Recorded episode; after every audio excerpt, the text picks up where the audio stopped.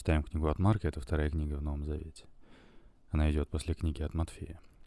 И мы тут в третьей главе остановились на списке учеников. А можно еще этот список в книге от Матфея открыть. Давай посмотрим. Напишу в браузер bible.by. Открою тут в Новом Завете книгу от Матфея.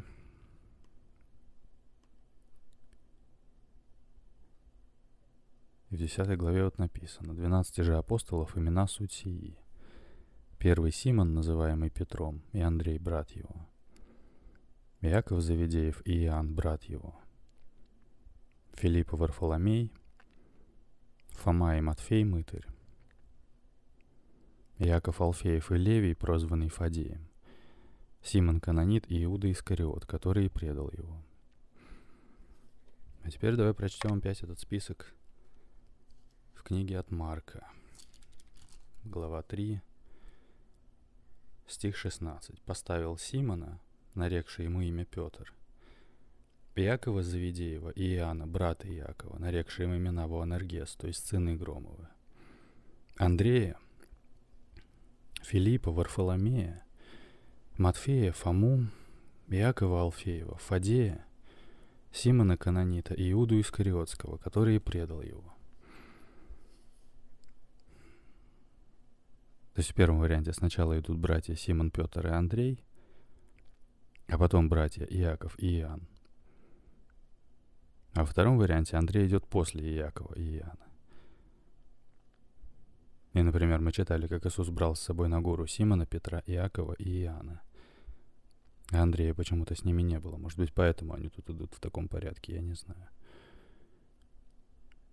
Это первые четверо учеников обоих версиях. Дальше в первом варианте идут Филипп и Варфоломей, Фома и Матфей. А во втором варианте идут Филипп и Варфоломей, Матфей и Фома. То есть Матфея тут перед Фомой поставили. Тоже немного другой порядок, но в целом те же самые имена. Это следующие четверо учеников. И осталось еще четыре. Из них последние два — это Симон Канонит и Иуда Искариот. С ними все одинаково.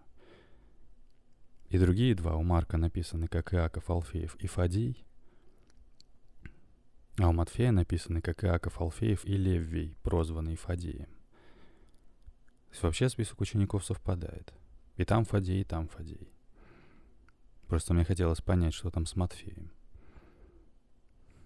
Ведь в книге от Матфея был сюжет, как Иисус встретил сборщика налогов по имени Матфей и позвал его в ученики. Я предполагал, что это он и написал книгу от Матфея, поэтому я хочу понять. Ведь тут в книге от Марка, в том же сюжете, когда Иисус встретил сборщика налогов и позвал его в ученики, имя человека было Левий, Алфеев, а не Матфей. Но в списке 12 учеников у Марка нет Левия. Это в книге от Матфея написано, что был Лев Вей, прозванный Фадеем. И может быть Левий. В сюжете у Марка это Фадей, а Матфей в списке перечислен, как и те ученики, которых в сюжете нет, я не знаю. Ведь только написание имени отличается, а так мы разобрались, что и Левий, и Лев Вей оба Алфеевы. Можно посмотреть варианты переводов. Открою здесь книгу от Марка. Выберу вторую главу. Вот, 14 стих. Проходя, увидел он Левия Алфеева, сидящего у сбора пошлин. И говорит ему, следуй за мною. И он, встав, последовал за ним. Или, проходя, Иисус увидел Левия, сына Алфея, сидевшего на месте сбора таможенных пошлин. «Следуй за мной», — сказал ему Иисус. Тот встал и пошел за ним.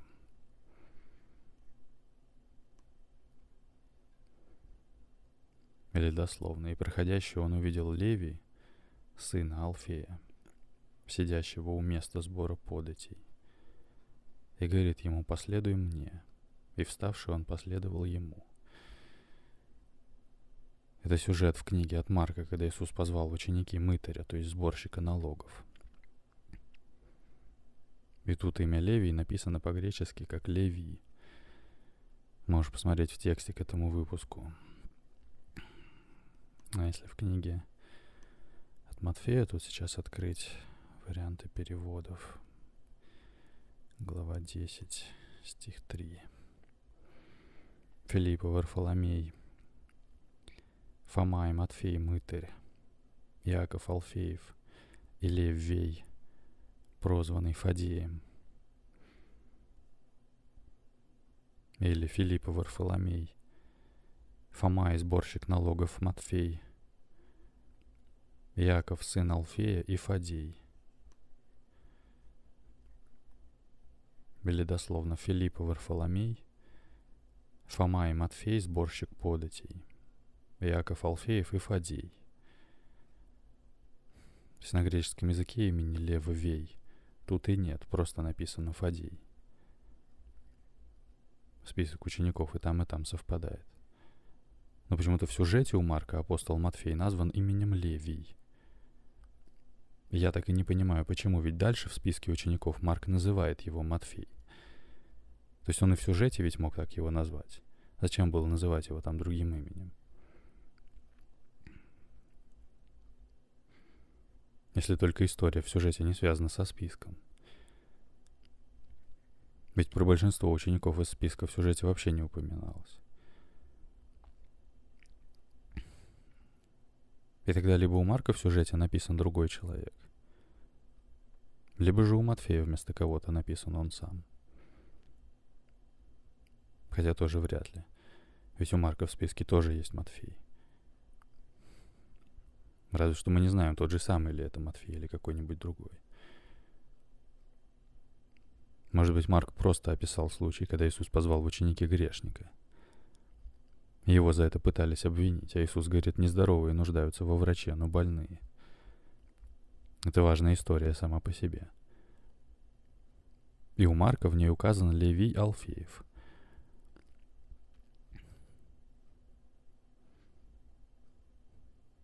То есть Иисус ходил, и за ним собирались люди.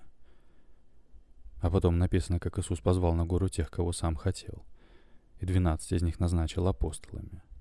В том числе тут указан Матфей. Но по книге от Марка мы, получается, про Матфея не читали. Как и про Филиппа, и Варфоломея, и Фому и так далее. Их в целом не было в сюжете. Было только про первых четырех учеников. Симона, Петра и Андрея, Якова и Иоанна.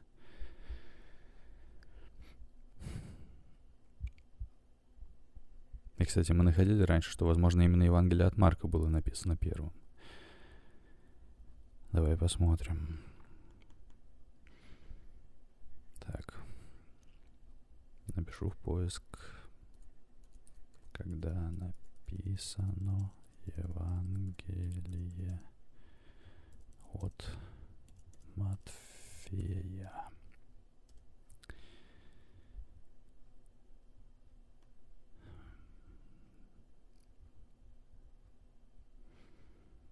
Например, статья на сайте Фома «Загадки Евангелия от Матфея». Новый Завет начинается с Евангелия от Матфея. Значит ли это, что апостол Матфей действительно написал свою книгу первым? Споры об этом в библейской науке идут с 18 века, но окончательной ясности так и нет. Тем не менее, есть много причин считать, что Евангелие от Матфея в самом деле появилось на свет раньше трех других. Но давайте обо всем по порядку. Откуда мы знаем, что Евангелие от Матфея написал именно Матфей? Из текста самого Евангелия совершенно не следует, что его написал апостол Матфей. А Матфей упоминается вскользь. Проходя оттуда, из Капернаума, Иисус увидел человека, сидящего у сбора пошлин по имени Матфея, и говорит ему, следуй за мною. И он встал и последовал за ним. Книга от Матфея, глава 9. А другие евангелисты называют этого сборщика пошлин вообще другим именем. Левий Алфеев в книге от Марка. Или просто Левий в книге от Луки. Интересно. Давай откроем книгу от Луки. Так. Тут указано, что это глава 5, стих 27. Окей. Вот, после всего Иисус вышел и увидел мытаря именем Левия, сидящего у сбора пошлин, и говорит ему, следуй за мною. И он, оставив все, встал и последовал за ним. И сделал для него Левий в доме своем большое угощение, и там было множество мытарей и других, которые возлежали с ними. Книжники же и фарисеи роптали и говорили ученикам его, «Зачем вы едите и пьете с мытарями и грешниками?»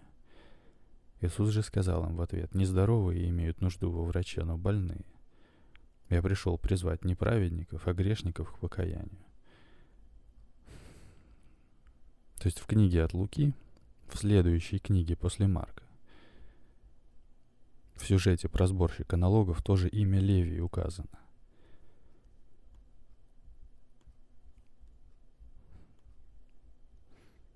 И по-гречески оно написано «Леви», как и у Марка.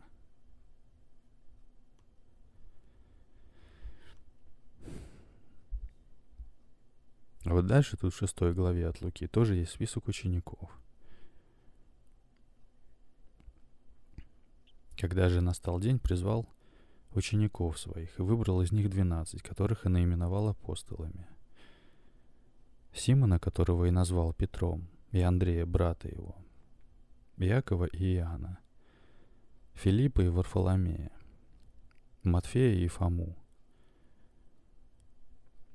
Якова Алфеева и Симона, прозываемого Зелотом, Иуду Яковлева Иуду Искариота, который потом сделался предателем. И сойдя с ними, стал он на ровном месте и множество учеников его, и много народа из всей Иудеи и Иерусалима, и приморских мест Тирских и Сидонских. То есть действительно, помимо 12 было множество учеников – Но вот в списке 12 опять же все совпадает, разве что в книгах от Марка и Матфея. Последними двумя были Симон Канонит и Иуда Искариот. А у Луки, во-первых, Симон называется Зелот, а не Канонит. И мы уже знаем, что Зелот на греческом и Канонит на арамейском в переводе означают одно и то же. Ведь Евангелия написаны на греческом языке, но Иисус, например, говорил на арамейском языке. Это древний язык, родственный ивриту. И вот только Фадей тут опять же потерялся, можно сказать. Вернее, в книге от Луки он написан как Иуда Яковлев. То есть еще раз. В последней четверке учеников. У Марка это. Яков Алфеев, Фадей, Симон Канонит, Иуда Искариот. У Матфея это Иаков Алфеев, Леввей, прозванный Фадеем, Симон Канонит, Иуда Искариот.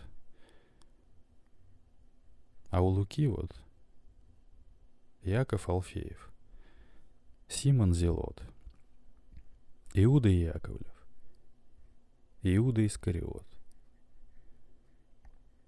То есть у Луки поменялись местами Симон и Фадей. Если только действительно Иуда и Яковлев — это тот же человек, что и Фадей. Потому что у нас получается, что у Матфея зачем-то назвали Фадея именем Леввий, прозванный Фадеем. А у Луки зачем-то назвали Фадея именем Иуда и Яковлев. И в целом мы могли бы это объяснить тем, что Фадей был братом Иакова Алфеева. Поэтому, может быть, он Иаковлев. А Иуда — это опять же как другое имя. Но все равно лично мне не очень понятно, зачем называть его по брату, когда обычно такие имена были по отцу. То есть Иаков Алфеев — это сын Алфея, а Иуда Иаковлев тогда, получается, должен был бы быть сыном некого Иакова — мы не знаем какого, но это уже значило бы, что он не был сыном Алфея, я так понимаю. И тогда он не мог бы быть Фадеем, который был сыном Алфея и братом Иакова Алфеева.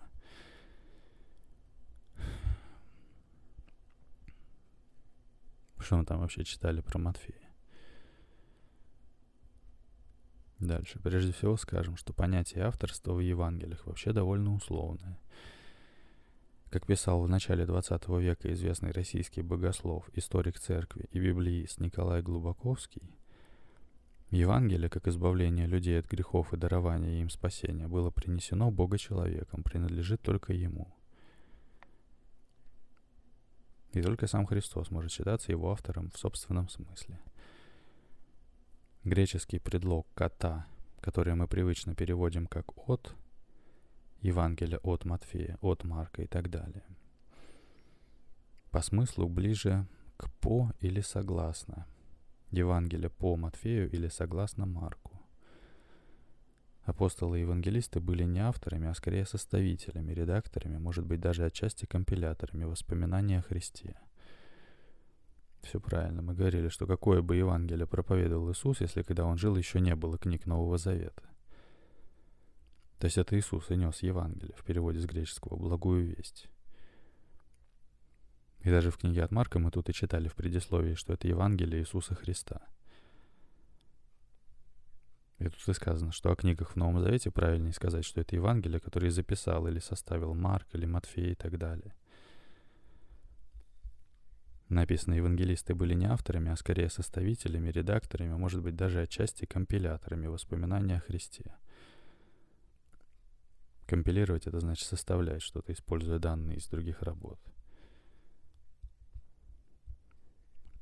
Дальше, что касается конкретно Матфея, о его непосредственном участии в написании Евангелия имеются вполне надежные свидетельства его близких современников.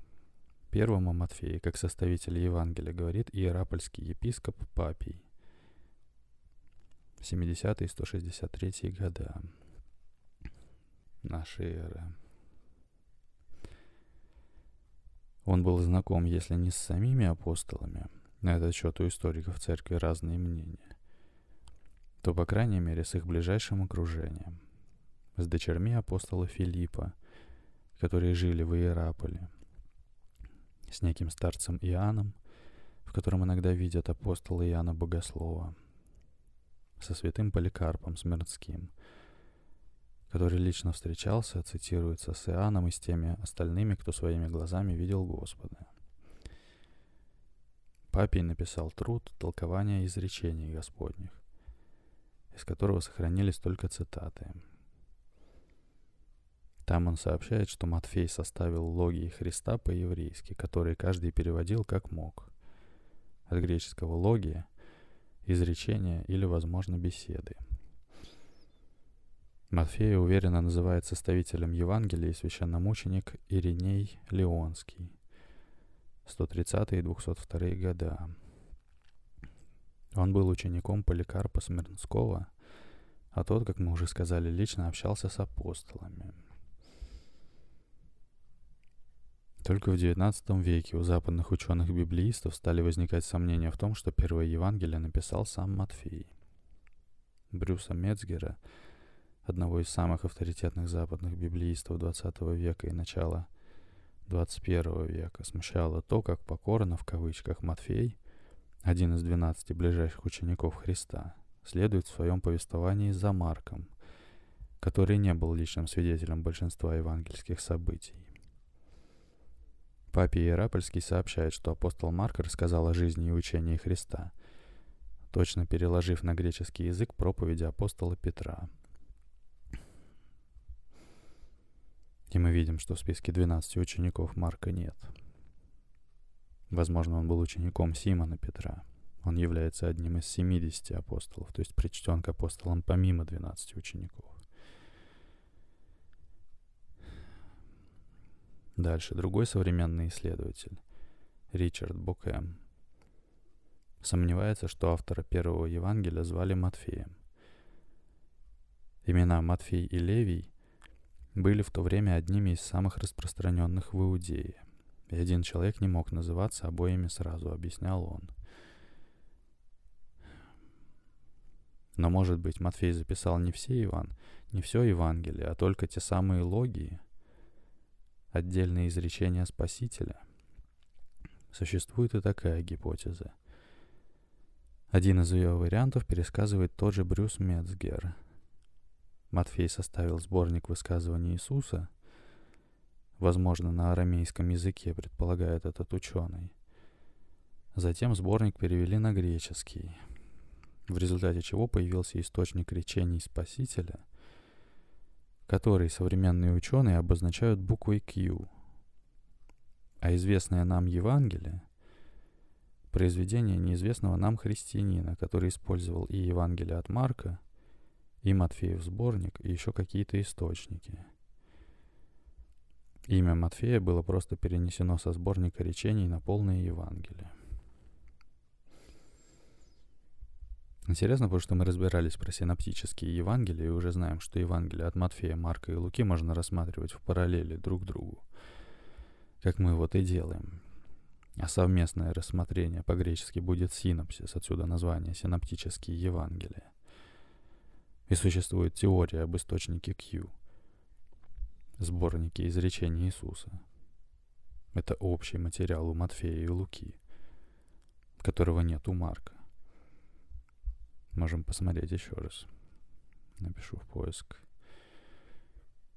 Синоптические Евангелия.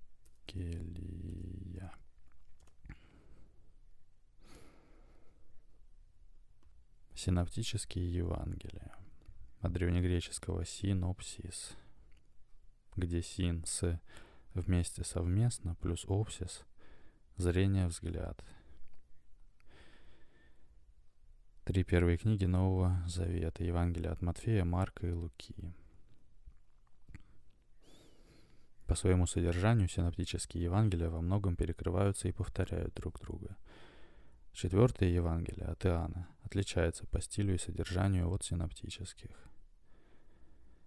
Существует несколько теорий связи между синоптическими Евангелиями, в частности, теория об источнике Q – и тут есть картинка связи синоптических Евангелий. Я ее снова добавлю к тексту выпуска, стоит открыть и посмотреть. И вот дальше про источник Q написано, что на протяжении веков библеисты придерживались гипотезы Августина, согласно которой Евангелие от Матфея было написано первым. Марк использовал Матфея, а Лука следовал и за Матфеем, и за Марком – Исследователи Нового Завета XIX века, которые отвергли приоритет Матфея в пользу приоритета Марка, предположили, что авторы Матфея и Луки черпали общий материал из Евангелия от Марка. Но Матфей и Лука также содержат значительный объем текста, которого нет у Марка. Они предположили, что ни одно из этих Евангелий не опирается на другое, а опирается на второй общий источник, который был назван Q – от немецкого «квель» — источник. Немец Фридрих Шлейермахер в 1832 году интерпретировал загадочное высказывание раннехристианского писателя Папия Иерапольского. Матфей записал беседы Иисуса по-еврейски, переводил их кто как мог, как свидетельство отдельного источника — Вместо традиционной интерпретации, что папе имел в виду написание Евангелия от Матфея на иврите. Шлейермахер предположил, что папе на самом деле имел в виду собрание высказываний апостола Матфея, которое позже использовалось вместе с элементами повествования другим Матфеем и другими евангелистами – То есть по этой теории получается, что Матфей составил сборник изречений Иисуса, а потом этот сборник использовался неким другим Матфеем для написания Евангелия, если я правильно понимаю.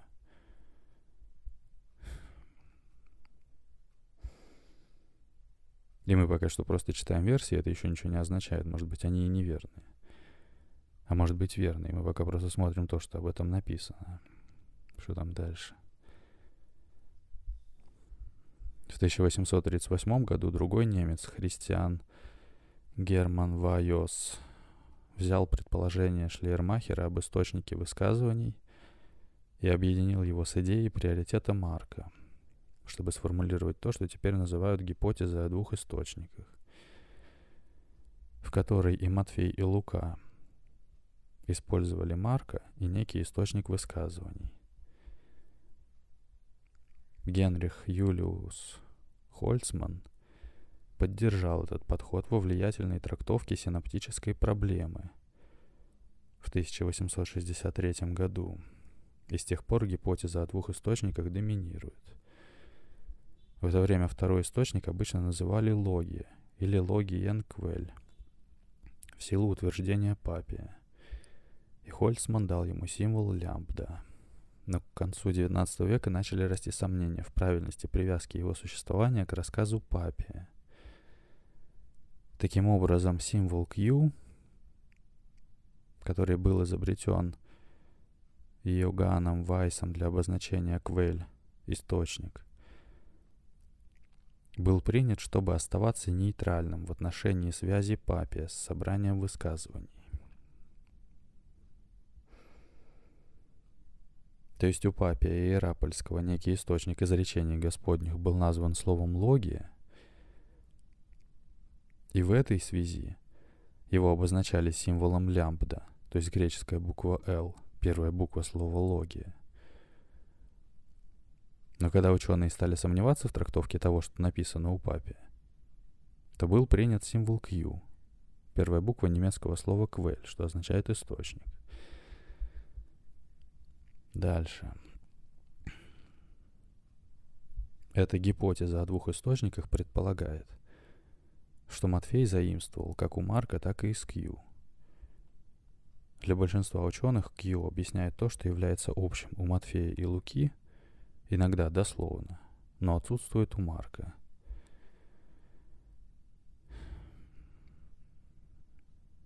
В книге «Четыре Евангелия. Исследования происхождения» 1924 год.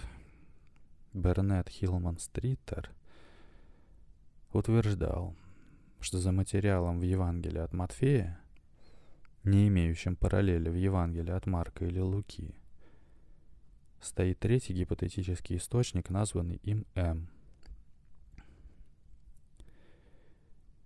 В течение оставшейся части XX века были различные проблемы и уточнения гипотезы Стритера – Например, в своей книге 1953 года «Евангелие от Марка» Пирсон Паркер выдвинул в качестве первоисточника раннюю версию Евангелия от Матфея, арамейского М или прото-Матфея.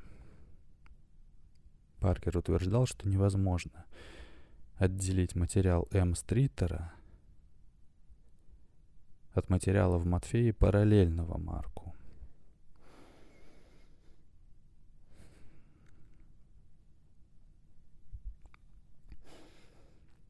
В начале 20 века было сделано более десятка реконструкций Q. Но эти реконструкции настолько отличались друг от друга, что не было ни одного стиха из Евангелия от Матфея, который бы, который бы встречался во всех них. В результате интерес к Q спал – и им пренебрегали в течение многих десятилетий. Это положение вещей изменилось в 1960-х годах после того, как стали доступны переводы недавно обнаруженного и аналогичного сборника высказываний Евангелия от Фомы. Джеймс Робинсон и Гельмут Кестер предположили, что коллекции высказываний, таких как Q и Евангелие от Фомы, представляли самые ранние христианские материалы в ранней точке траектории, которая в конечном итоге привела к каноническим Евангелиям.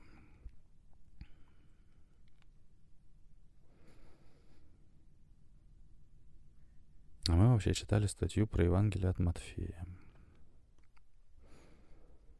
Что там дальше написано? Нет, однако, никаких серьезных причин считать, что записанные Матфеем по-еврейски логии Христа — это именно сборник отдельных изречений, а не цельное повествование о Христе. Кто перевел еврейский текст на греческий, неизвестно. Папий, напомним, писал, что переводчики были разные. Предположение, что Евангелие от Матфея было написано сразу же по-гречески, родилось только в начале XVI века — Развивая этот ход мысли дальше, протестантские ученые со временем предположили, что Матфей писал и не первым. Ну, во-первых, о существовании еврейского оригинала свидетельствует множество церковных писателей первого-пятых веков. А во-вторых, у греческого текста, известного нам Евангелия от Матфея, есть характерные особенности, убедительно свидетельствующие в пользу существования еврейского прототипа – Особенность Евангелия от Матфея – изобилие ссылок на ветхозаветные пророчества о Христе. Причем Матфей единственный заимствует эти пророчества не только из греческой Библии, септуагинты, как другие евангелисты, но и из еврейского текста.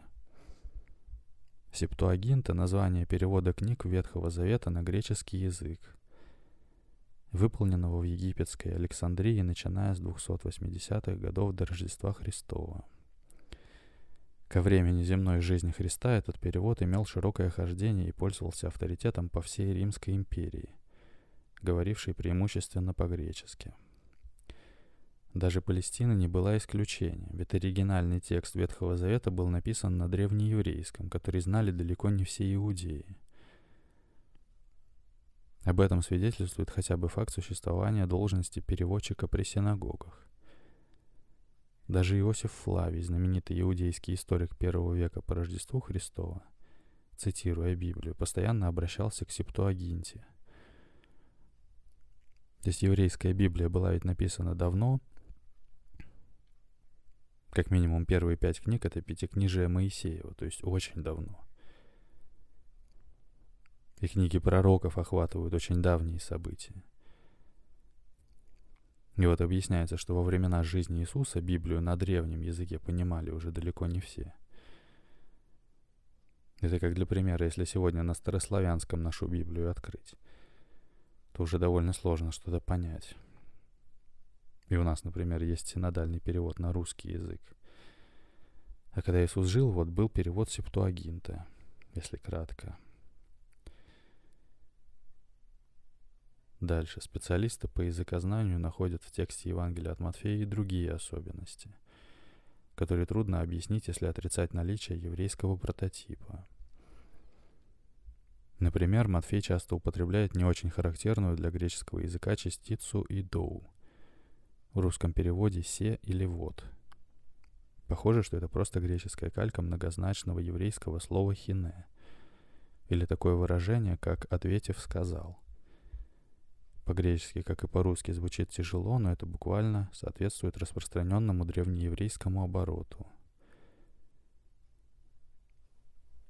Матфей адресовал свой труд своим соотечественникам, евреям. Это видно не только из языка, но и из особенностей повествования. И это, да, я даже говорил, когда читал, что, похоже, это написано для евреев. Это чувствуется прям. По данным Иринея Леонского, жившего во второй половине второго века, Матфей издал у евреев на их собственном языке Писание Евангелия, в то время как Петр и Павел в Риме благовествовали и основали церковь. В 59 году апостол Павел приезжал в Иерусалим и из всех апостолов нашел там только Иакова с несколькими пресвитерами – Значит, прочие апостолы и Матфей в их числе уже отправились проповедовать в другие земли. И Евангелие к этому времени, вероятнее всего, уже было написано. В общем, из того, что мы прочитали сейчас, я так понимаю, что есть все же версия о том, что Матфей написал некий текст на еврейском, но на греческом языке текст был написан уже кем-то другим и позже – вероятно, уже когда было написано Евангелие от Марка. А это тогда сходилось бы с тем, что поскольку Марк писал на греческом, то тот, кто писал книгу от Матфея на греческом, мог использовать и Марка, и вот эти некие логии. Но опять же, я не священник и не историк, я говорю только, как я это понимаю. Давай сделаем сейчас перерыв, продолжим в следующий раз. Сохрани себе это подкаст «Новый завет для пытливых». И помните, что тьма — это просто отсутствие света. И она может только делать так, чтобы вы сами в себе решили источник света притушить. А получается, нужно лишь только не тухнуть. Бог любит вас.